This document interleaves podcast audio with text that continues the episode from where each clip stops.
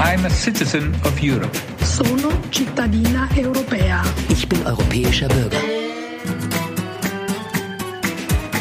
Jam europeană.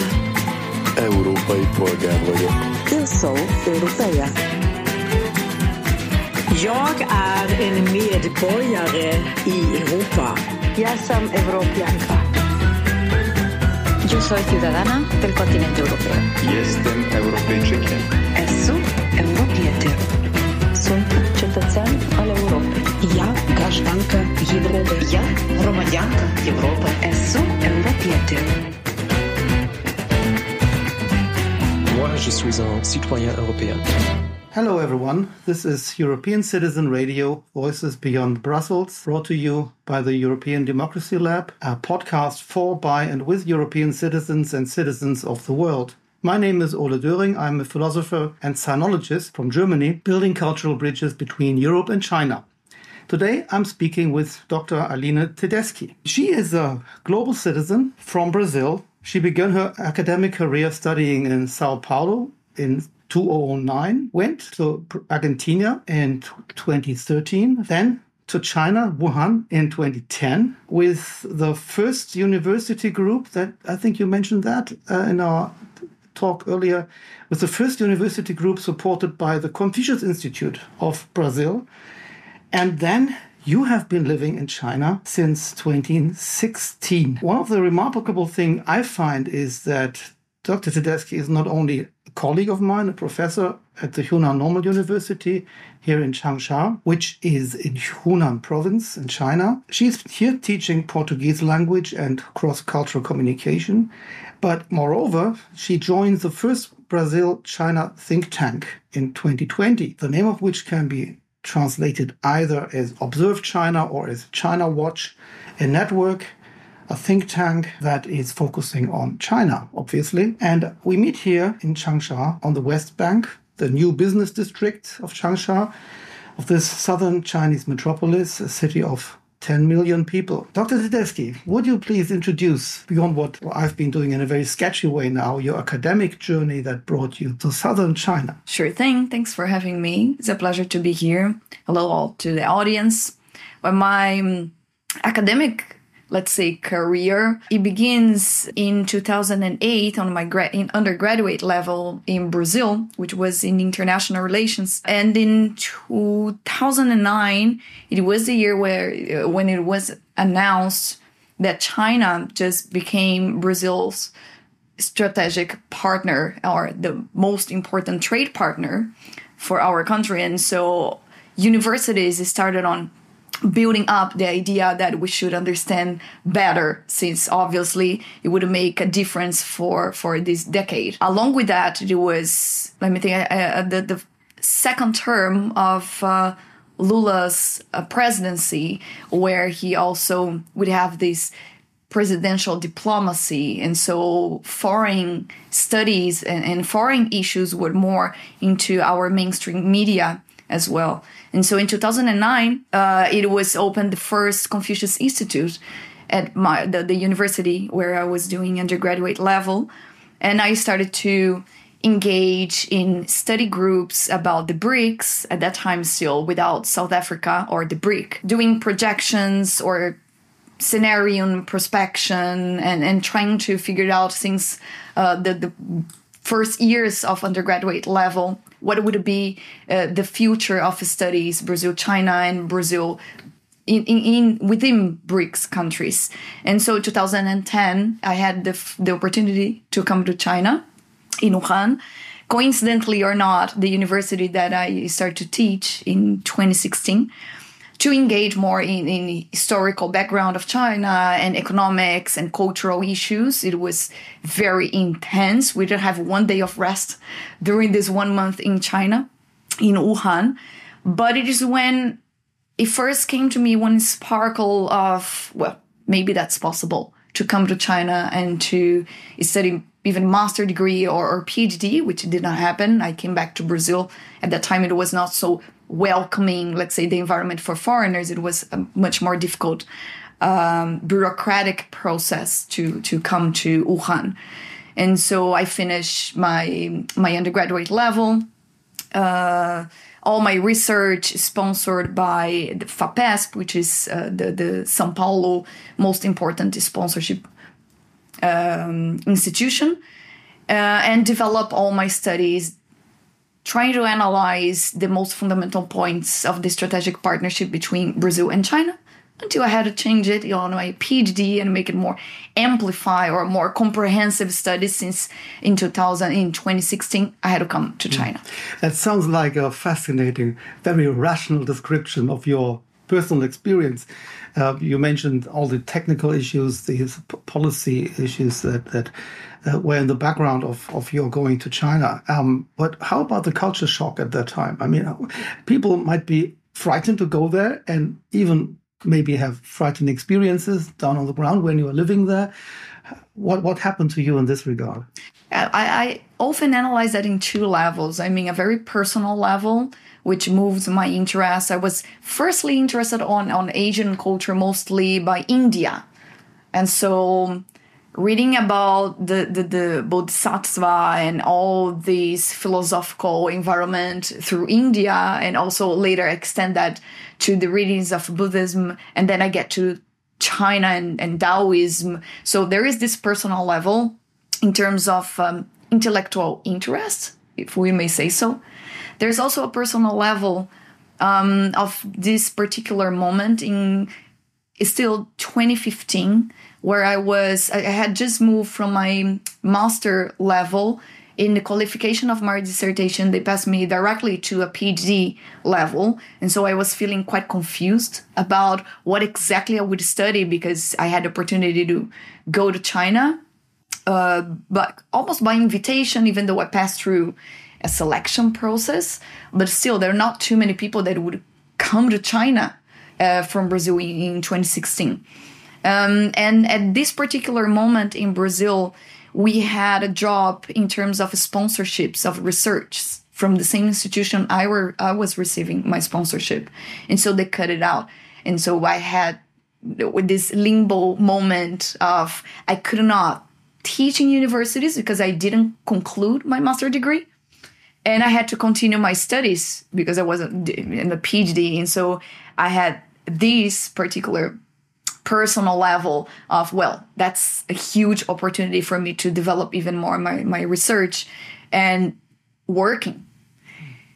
And that's actually become the, the, the challenge because i had to conclude my phd and analysis and studying while i had this adaptation to not only living in, uh, in a new country i mean China is obviously much more different than when I had to live in Argentina, as you can imagine, the South American. So, in terms of culture, in terms of engaging into friend, uh, uh, uh friendship networking, and and also getting adapt to the educational system, which is consistently different from what I see in Brazil.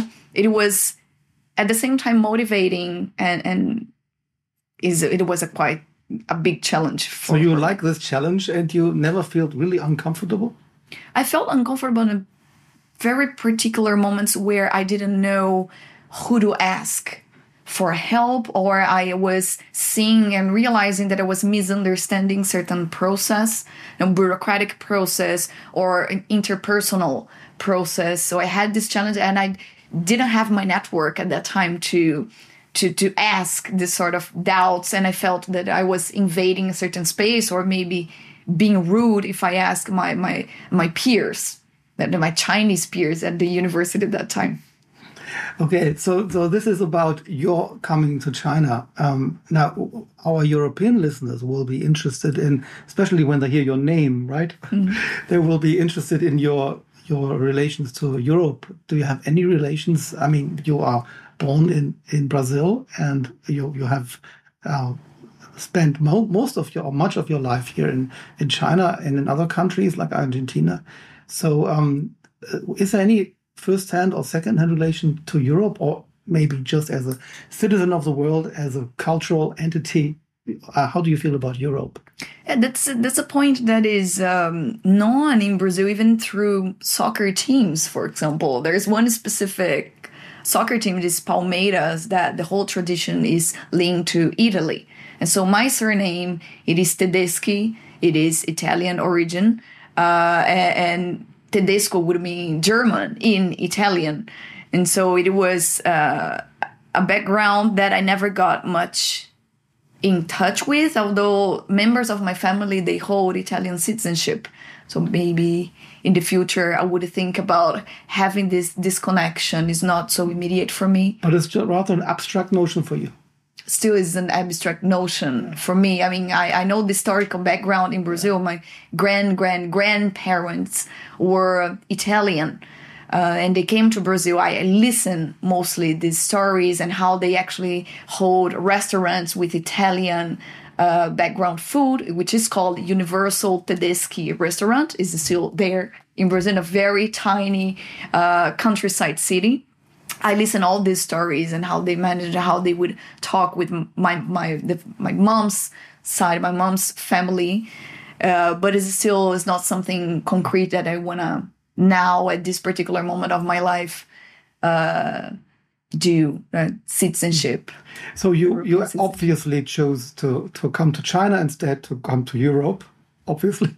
um, now I mentioned that you're working in that think tank now. Um, so you just recently had this very very important situation, this important maybe challenge even to help to organize uh, the coverage of Lula's visit to China. Can you use this as a reference or as a door to introduce some of the work of your think tank? Absolutely. Um, China Watch or Observa China in Portuguese, in Chinese, Guangzhongguo. It is um, one of the first um, network that was born online within the context of pandemic. Uh, it was obviously students and professionals who had experience here in China and they felt this necessity of taking knowledge from China and the experience beyond only studies and readings and, and all the stereotypes that surrounds China in Brazil. Uh, and I had opportunity to join them by invitation because before I was uh, taking part on another initiative. It was more journalistic side called Shumian also with a very similar intention of uh, translating even some news about China into uh, in, in, into Portuguese for Brazilian audience mostly. Uh, we didn't have that. We all we had it was mainstream media, which is pretty much informed by North American media, and so it was lacking this cultural background to inform China. And Observa China came into this moment where people from different parts of the world could come together, Brazilians, uh, expats, uh, could come together and, and make something out of this experience they had in China that was so difficult to translate to Brazilian audience. And most the, the most difficult barrier being first, uh, obviously, language, right?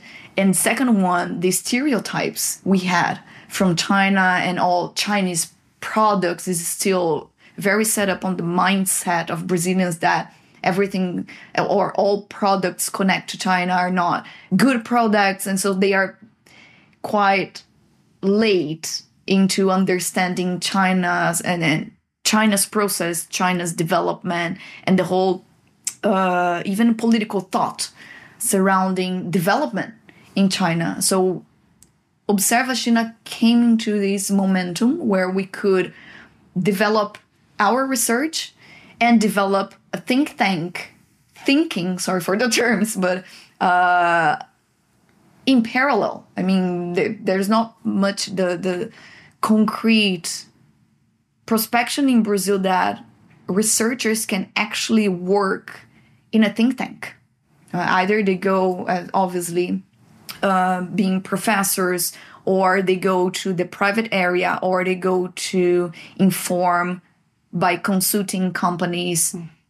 the public policies and so working on a think tank in brazil is also something that we are developing along with the idea of knowing more about china and so the the the coming of our president to China in the beginning of this year, it was quite relevant to highlight the think tank as source of information of any sort, cultural, economic, political, and to engage on a network where people could actually exchange ideas about it. And that's something quite new in Brazil. Just before you get to Lula's visit, um, for for clarification, you you are an independent think tank, right? I mean, we when we talk about think tank, these entities are not standardized in the way they are set up. Uh, in Germany, for example, we have some that are very close to the German Marshall Fund, or others are close to governments. Uh, so there are sometimes agendas behind them uh, that are not strictly scientific or academic, uh, or well, independent. So just for clarification, it is. It is one independent. Is it now? as a non-profit organization in Brazil. So is it independent? We don't actually have by now one specific uh, a setup of funding. We are in search for that, so we're establishing inside the how it is the structure of the organization and the team that we need to build up so we can grow and even engage with it or structuring membership. So, so then, uh, at the occasion of Lula's visit, you got into the limelight in a way, mm. or you organized being in the limelight in order to to talk about Lula's visit. So, is there any spe- specific impact of of this um, visit that, uh, well, in your coverage, but also uh, for the relationship, not only between Brazil and China, but maybe also globally. Mm-hmm. There was one huge impact even before the visit. I mean, the preparation of, uh, during the transitional government, Lula's administration set up working groups. I mean, transitional from Bolsonaro to from Bolsonaro, which is Lula's. not a triviality. Absolutely, absolutely, many challenges, and we knew that things would change in a very consistent way, and so we were part of this working group. Uh, Lula's administration is known by engaging with social organizations and civil society organizations more than his than, than the previous government of Bolsonaro. And so it was important at this particular moment for us to already put our insights into how would be the directions of uh, Brazil relations toward China. You know, it had to be renewed, and so we had a chance to prepare with. Uh, uh, uh with colleagues, other colleagues from other civil society organizations, some guidelines that were actually put into practice once Lula came to China. And like uh, remembering found that were set up by uh, 2013, it was forgotten during a long time, and now they're putting into highlight again because we basically remembered them that this fund existed, and so it was this impact in our specific think tank and relations between Brazil and China uh, was stronger it, during this visit because it consolidates everything that we were expecting in this third term third term of Lula's government. Uh, in terms of uh, global perspective, at least for Brazil, it is a new level for Brazil to engage in multiplicity of themes, international themes that obviously during Bolsonaro administration we had to retrieve, including the Paris Agreement and including many other multilateral organizations. So there is a huge. It, it was a turning point. Lula's visit to China to set up political intentions and how would be uh, these particular strategic partnerships for Brazil in this new momentum. Mm. Is there uh, any any situation where there came in in this process of preparing and covering Lula's visit to China? Uh, was there any moment where European perspectives came in? Were there any uh, alliances or partnerships with European think tanks or with European perspectives who wanted to work with you at that point? Not particularly, not particularly. I, I do believe that now, and obviously informed by the, the war, the current war, Ukraine and Russia, the level of relation that Brazil has now with Europe is firstly to the economic side and so one of the priorities for lula's government it is trying to consolidate and establish the uh, partnership Mercosur and European Union, and that's still ongoing.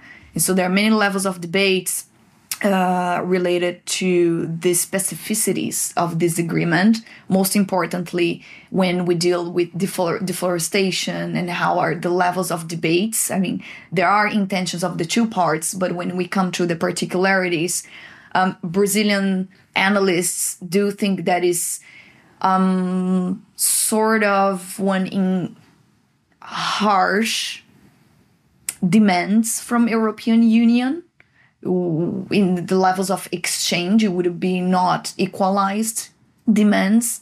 Uh, and obviously, the, the European Union parts do think that Brazil is not doing necessarily enough in terms of the regulations within to catch up in the, the level that they expect. So this is still ongoing. But I, if I could wrap up the relation, this triangular relation, Brazil, China, and European Union, particularly Germany, it would be on the sphere and sector of uh, industry. I mean, that's particularly interesting to Brazil because the intention is to reindustrialize Brazil. We we lost many of our industries uh, during this last decade and it was emphasized the, the, exports of commodities, which in itself is not a bad thing, but it cannot be only that. And so this triangle relationship will focus on as for example digitalization of industrial process as much as agribusiness so there's a, this intention of brazil and firstly in terms of politics setting up a, a peaceful environment so we could keep the production chains and supply chains ongoing. Uh, in the second level, receive the know how of countries such as China and, and Germany to know how not to lose in terms of industry levels, even though we could export steel commodities. And so there is this exchange and, and learning process that Brazil expects to do. So uh, uh, when you're talking about a win-win situation, win-win is the big promise of the Belt and Road Initiative. Mm. Right? Uh, why has Brazil not? I mean, Brazil, especially as a BRICS member state, why has Brazil not joined the or not formally uh, signed the, the BRICS uh, the, sorry, the why hasn't it um, um, the Belt and Road Initiative? Well, that's a, a, question that I've been answering a lot on mainstream media in Brazil. Uh, I, I, believe that, uh, according to what I listen from most analysts in Brazil, it is that we receive flows of investment from China, yes or yes, even though we don't sign for the Belt and Road Initiative. So there's no added benefit. Mm? There's no added benefit. It's still, it's still, even if there is a benefit, is still not enough to properly um, match in, in terms of policies.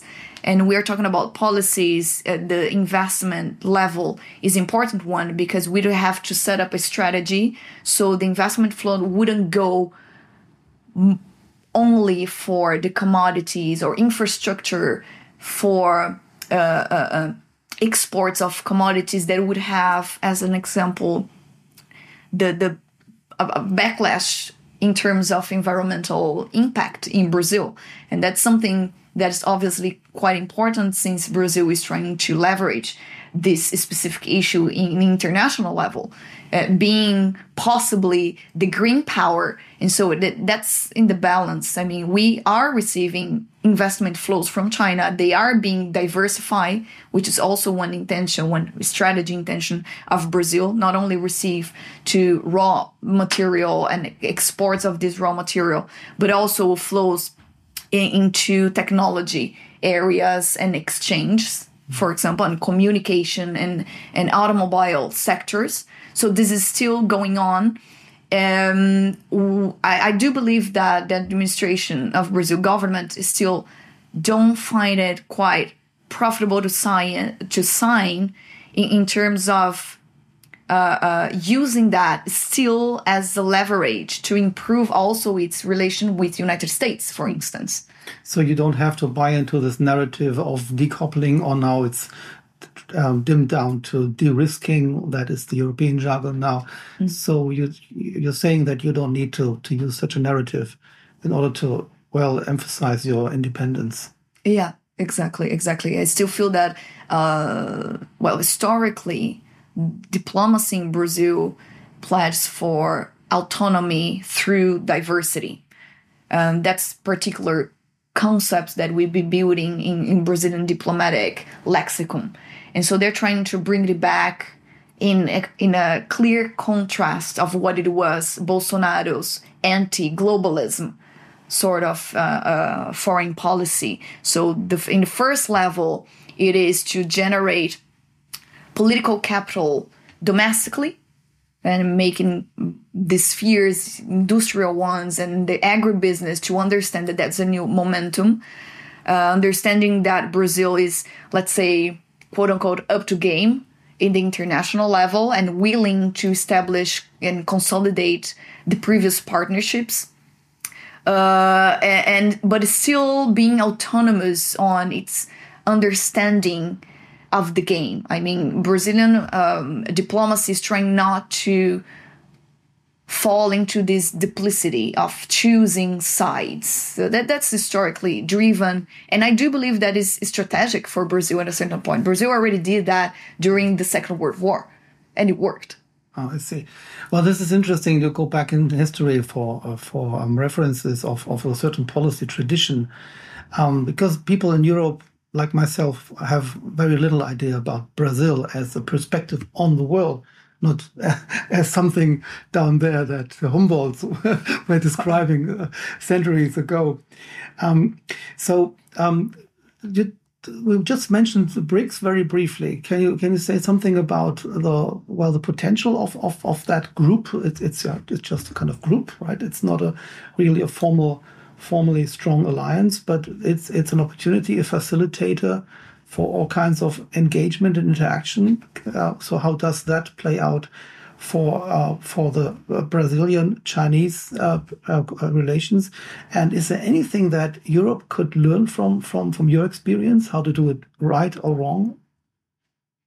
What BRICS was uh, lost momentum, I would say, in the last seven to 10 years and is gaining momentum again, mostly because it represents this other possibility uh, on engaging of global south engaging in strategic partnerships that wouldn't pass necessarily through Bretton Woods institutions. And so it was supposedly it is more pragmatic way of seeing the international system. I would say that within BRICS now, and now we're having as uh, uh, the, the, the presidency of Brazilian former president Dilma Rousseff, which is working now in Shanghai. So it's a Brazilian presidency right now within the, the new development bank.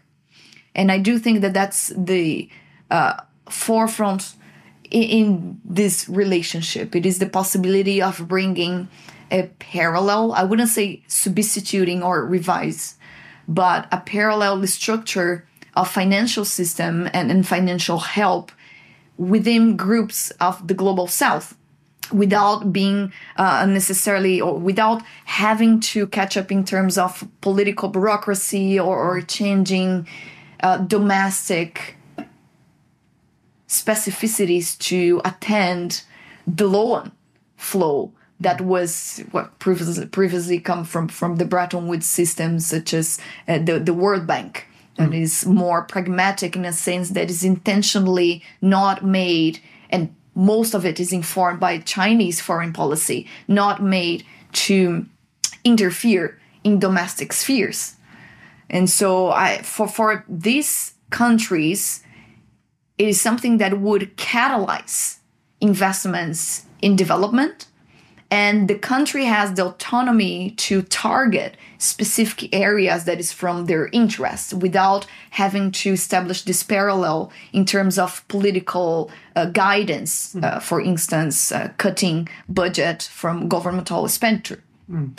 So, am I, am I understanding you right? Um, you're using your words very carefully, I think, uh, to describe the difference between the Bretton Woods system and, and the emerging, we could say that, new, new, a new um, World Bank or uh, BRICS uh, um, supported um, pragmatic system, as you say. Um, um, can one say that this uh, opens not only a different system uh, approach, but also uh, well, has an entirely different culture in its self understanding in the way that it is emphasizing um, creating opportunities instead uh, by, by diversification. Diversification of opportunities is, is would that be the kind of formula uh, uh, instead of well competition, hostility, and protectionism, and perhaps colonialism, which has been well the the the, um, the charge uh, against the Bretton Woods system for many many well since the beginning actually.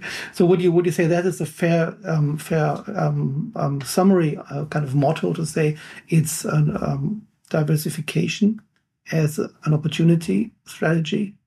I do see so. Yeah, I do see so because it's a part of. Uh, from my perspective, um, more comprehensive uh, movement of understanding that there's not only one way to go in terms of uh, giving people from global south access to development. There's not one single way to do it or one single path to receive loans or to invest on their uh, on their the, the, the sectors that uh, this country see as a gap or lacking investment. I mean there are many challenges obviously and one of them is that new development bank or, or the asian infrastructure investment bank they mostly are informed by asian way of doing things and that's a challenge for other countries in the global south where specifically they lack education to catch up this even cultural uh, understanding of how things are done mm. or how it is the flow of information or bureaucratic procedures how let's say in another level how the element of trust it is embedded on this kind of negotiation. So it is one emerging opportunity to diversify the view of how we can access development. Uh, but at the same time there's all these challenges of understanding a new a brand new process or a brand new uh, uh, way of uh, engaging with other countries um, i find it fascinating that you use the term trust here um, and um, of course, trust is something you can't buy on demand. You, you have to earn it and you have to invest in the process of building trust. Um, when, when, when I'm using this kind of narrative in Europe, um, I'm usually accused of being naive, right? And they say, well, what you claim is the kind of Asian or Chinese uh, way or pragmatic approach is rather selling the stick as a carrot so it's it's it's a way of cheating, uh, and I always have the feeling that this is a self fulfilling prophecy. And if you if you don't really subscribe to this binary view, but if you have this quality view, um, which I find in all philosophies, not only in, in, East Asian philosophies, but if you look at Kant's perpetual peace, for example, um, there is this this notion that it's reasonable to assume that there cannot be only competition and hostility, but there must be a, what we say, a teleology kind of approach that is optimistic in a way, saying, well, it's doable. And if we're citizens of the world, then we have to invest this kind of trust that you just mentioned. Now, when, when you hear this, how does it sound to you uh, uh, from a Brazilian perspective, considering what you see in real China? We know China is also understanding about cynicism and about their own interests and all, all these these uh, more well pragmatic things in the more well sober-minded sense. So they they have an understanding of that. But how do you still think that this can be a fair description to say that this is a well, a kind of win-win-win oriented quality uh, generating maybe optimistic, not approach, but a chance for such a, an approach to emerge. What do you think about that? I do believe it's difficult for whoever didn't have one personal experience in China to fully grasp what we are talking about when we set up the the concept of trust because even in cognitive terms trust can be seen differently from whatever part of the world you're looking at it. You know the element of trust in brazil historically would mean something else than the trust that for me is very pragmatic here. It serves for a purpose. It is within bureaucratic process is within interpersonal relation and you can see that once you are embedded in this society and you see that actually works if you follow the flow you know and the element of trust it goes for for example if you're signing a contract um, and the contract is not detailed in terms of description of what's going to happen or it lacks clarity so it, that's exactly specifically when it enters the trust issue. The trust not only for you to ask more detailed explanation, and therefore it is going to be an oral explanation. It's not going to be added mm. Uh, uh, specifically in a written way, but it's when you have to trust that the process is going to achieve its goal. Uh, not sometimes in uh, the the way you expect it to be, but everything can be adjusted. So when we are in China is when we realize how you have to learn or learn their process of learning by doing or things can be adjusted and the most important part of it is the process itself, even though there is a goal, but the process will reconfigure and will mold according to circumstances and contexts. And that, that cannot be done without trust between elements. And if you put it like that, then it also becomes very obvious why why the the the the factor of personal knowledge and personal experience is so important. We cannot just make this a kind of abstract sort of well recipe for for for building trust uh, because we have to not just um, abstractly believe that this is or on good faith just to accept, but then we would not even understand how these operations really work because they are uh, involving a lot of a lot of knowledge about the other side and not a lot of implicit knowledge uh, and the way to deal with implicit knowledge and also the way to manage expectations toward future developments.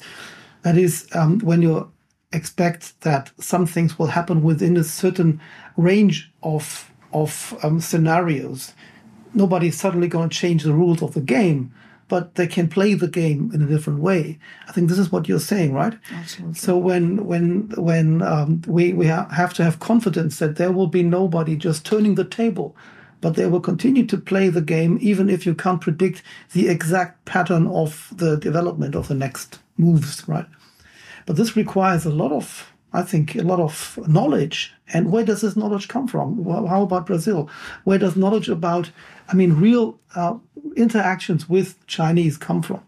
Is there even this kind of focus or the expectation that it's worthwhile looking at this level of personal interaction in this sense? Uh, that that's a particular problem for Brazil. That because Brazilian um, don't actually trust others.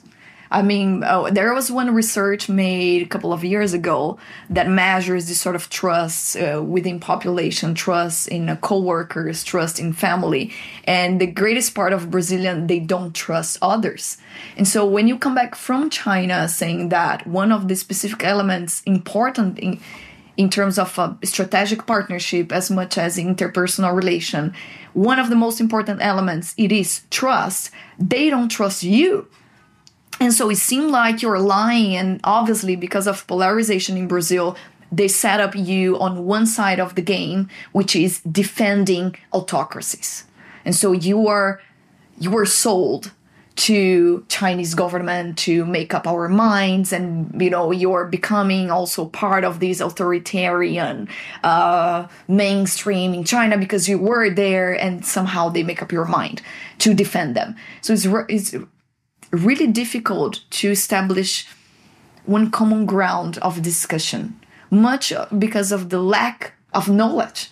And so it's a really is, is a real difficult barrier to transpass in Brazil. That's obviously one of the main reasons why I decided to join the think tank in the first place. It is because I felt that in Brazil, because of lack of education, um, we don't actually pay attention. Let, let's suppose that China was a real competitor to Brazil, not uh, uh, not one partner to do comparison. Still, you would have to know about it.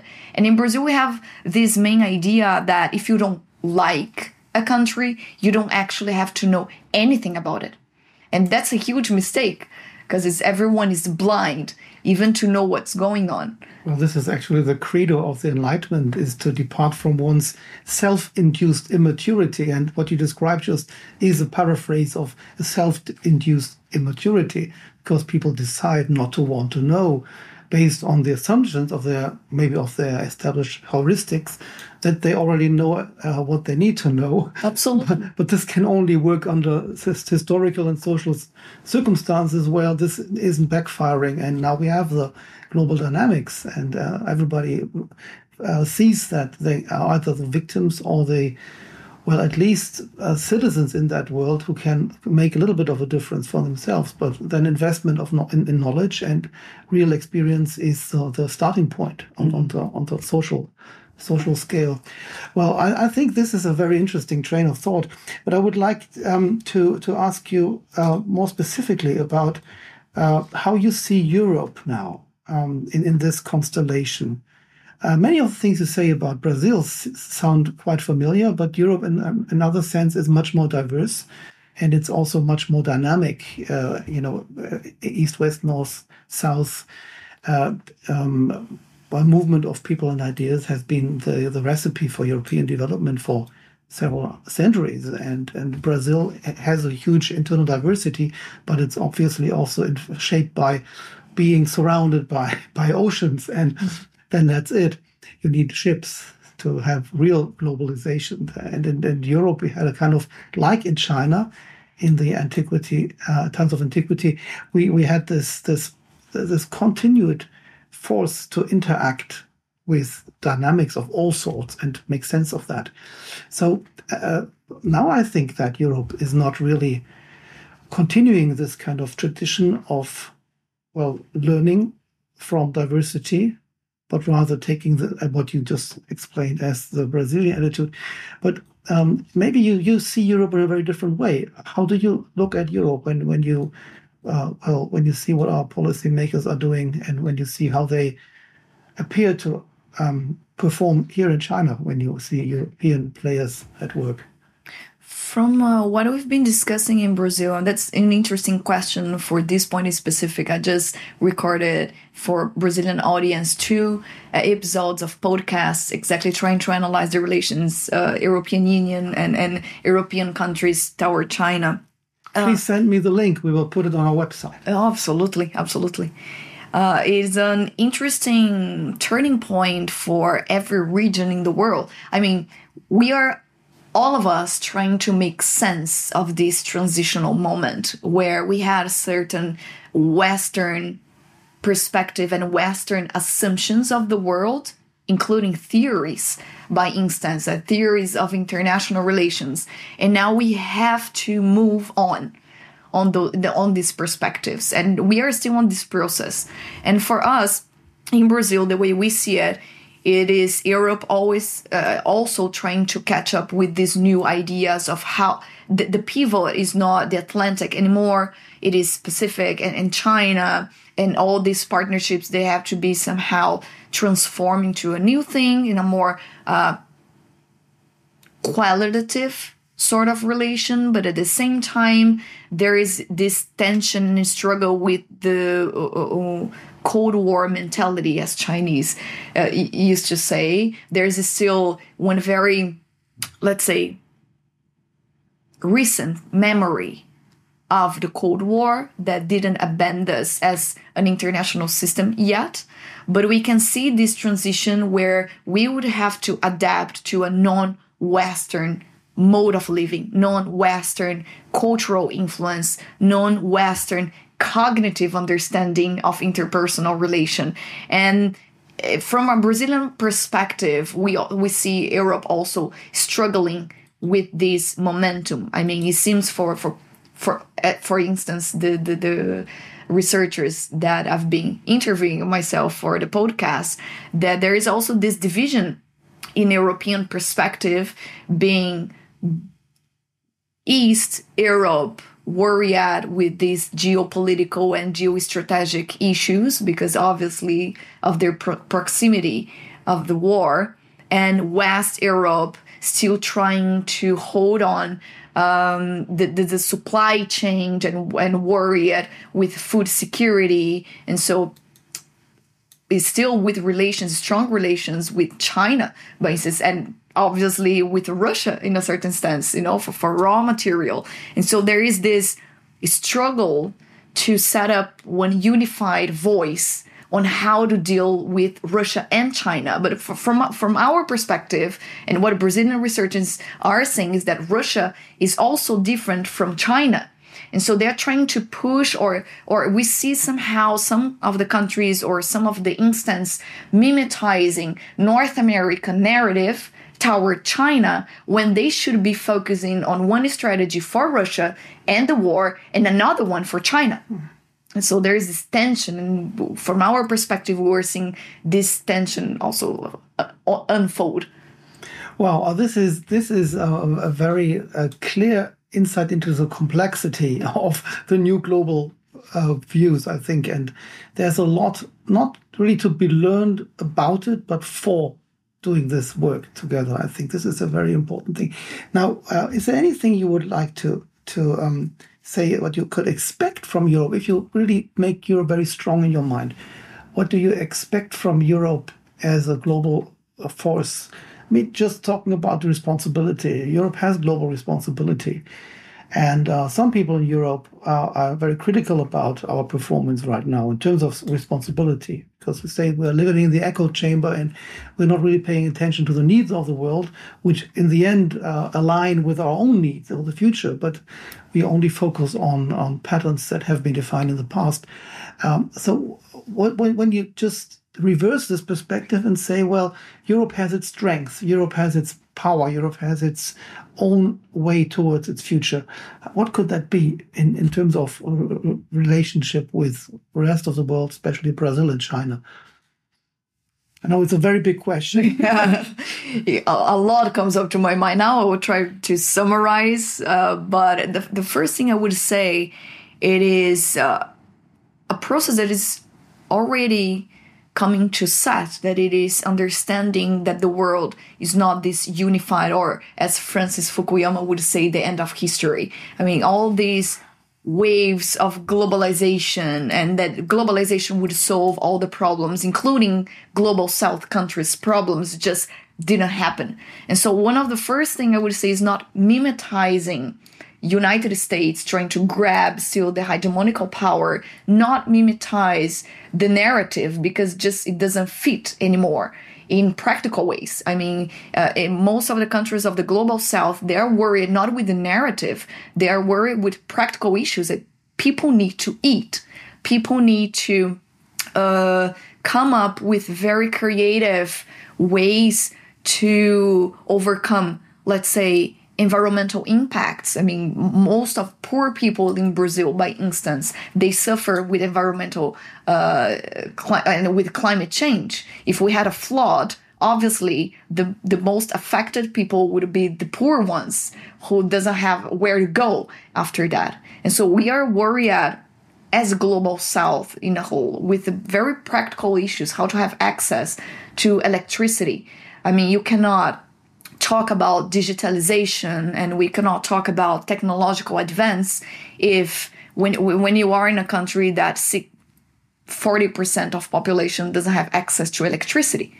And so there are previous elements that global south is trying to put on the table for articulation rather than the narrative the narrative of democracy versus autocracy just doesn't make sense for the global south. I mean, a person who lives in Rio de Janeiro favela doesn't talk about democracy versus autocracy. I mean, autocracy makes no sense in terms of lexicon so, of so you say place. even even if this person lives in a democracy and can say whatever he likes to say, he would say that this makes no sense to me. Just help me to lead a decent life. Eh, In basic terms, I need to eat to be able even to exercise my political rights. So they're beginning to understand that social rights and civil rights would come possibly with much more uh, um, immediate importance and impact than the political rights, even though it's equally important, obviously, in terms of uh, voice and, and expression. But that somehow, at least for Brazil, it's a given thing. Maybe not now after Bolsonaro's uh, government, but until there, it was a given instance, you know, uh, freedom of expression and all of this, And so I would say that these mimetizing narratives of the good versus the bad doesn't work anymore. And so we have to abandon that in the name of something that would uh, fit for a more diverse international system. And the global south is trying to put that on the table. Look, if you want us to um, somehow participate in terms of production chains, then we have to be listened. And that's happening in uh, uh, international uh, organizations, let's say United Nations, Security Council. There is this struggle for a greater voice uh, of these countries to turn the whole articulation in a more pragmatic way, not just in terms of narratives and ideology or ideas, but in through development and through access, then we can have these sort of arguments. And for Europe, it, it's also valid the, the, the this message let's say we are obviously worried with establishment of a peaceful international environment but how we are going to do that is not in terms of narrative is not in terms of posing two or three countries as the bad ones of the narrative that we're going to actually make it happen So not talk in terms of some people's dreams, but everybody's reality. Could we put it like that? That's a good sentence to, to summarize it Um, um, can you, yeah, just talking about reducing the complexity. At the end, I would like to ask you, after we have talked about these things in, in all the levels of complexity and the dynamics and the cultural diversity, talking about diversity as an opportunity for for development, also for justice. So we didn't really talk very much about the soft power issues, but in between between the lines, it's very obvious that for what you have explained, uh, it, it's absolutely vital to to develop the soft power skills that that are now also on the table politically, and there's a political agenda here in China. Um, so all these very complex and detailed matters. Just forget about them. What What do you think when you say, "I have a wish. I have a wish to Europe"? Because our European listeners will want to know, well, what can they take home, and maybe when they go to bed at night, they they can think about, well, th- there was this wish that I received from this scholar from from Brazil who lives in China. Uh, and can you say that wish to this European citizen in in, in, in, in your Brazilian Portuguese? Because you're speaking your own Brazilian Portuguese, you're not speaking the European Portuguese language. Should have emphasized that as well. So, do you have such a wish? Hopefully, you have still wishes, you're not totally pessimistic level i'm still optimistic person good. Very good. So, can you say something like along along these lines and uh, just speak in in Portuguese? You don't have to translate them. Wonderful. Ah, o meu desejo é que os países europeus considerem, como nós discutimos aqui hoje, a diversidade como um ponto de aprendizado. Né? O, aprendizado ele não tem um, ele não é unilateral, unidirecional. É um aprendizado mútuo e de que ainda haja espaço para um otimismo, apesar do cenário tão difícil que, que está ocorrendo. Eu acredito que esse aprendizado ele deve ser, em primeira instância, a nível pessoal, a nível de entendimento, depois a nível interpessoal, né, o respeito à diversidade do outro. Nós vemos que essa é uma fricção na Europa muito por causa de processos migratórios e difíceis, e, e difíceis, eu entendo, mas é somente a partir desse entendimento da diversidade e de criar habilidades na comunicação interpessoal e na comunicação entre culturas e entre linguagens, estabelecendo um, um, um chão comum para essas culturas, é que a gente pode encontrar os elementos é, é, de cooperação. Thank you very much. I think this, uh, I can't speak um, Portuguese, but I can hear the European roots of your language, which have a lot to do with Latin, obviously. Mm -hmm. So um, it was wonderful to talk with you, and I just wish you and your think tank and your career and your personal life in China great success and hope we can continue to work together. Thank you very much, Absolutely. Dr. Tedeschi. Absolutely. It was great to be here. I'm very thankful for this brief. We could talk hours along, but it's uh, really fulfilling even to to discuss these main issues, passing through different levels of uh, the concrete level to to the more emotional level and learning process. I'm very glad with this conversation. Global citizenship is holistic thing, right? Thank you very much. I'm a citizen of Europe. Sono cittadina europea. Ich bin europäischer Bürger. Iam europeană. Európai polgár vagyok. Eu sou europeia.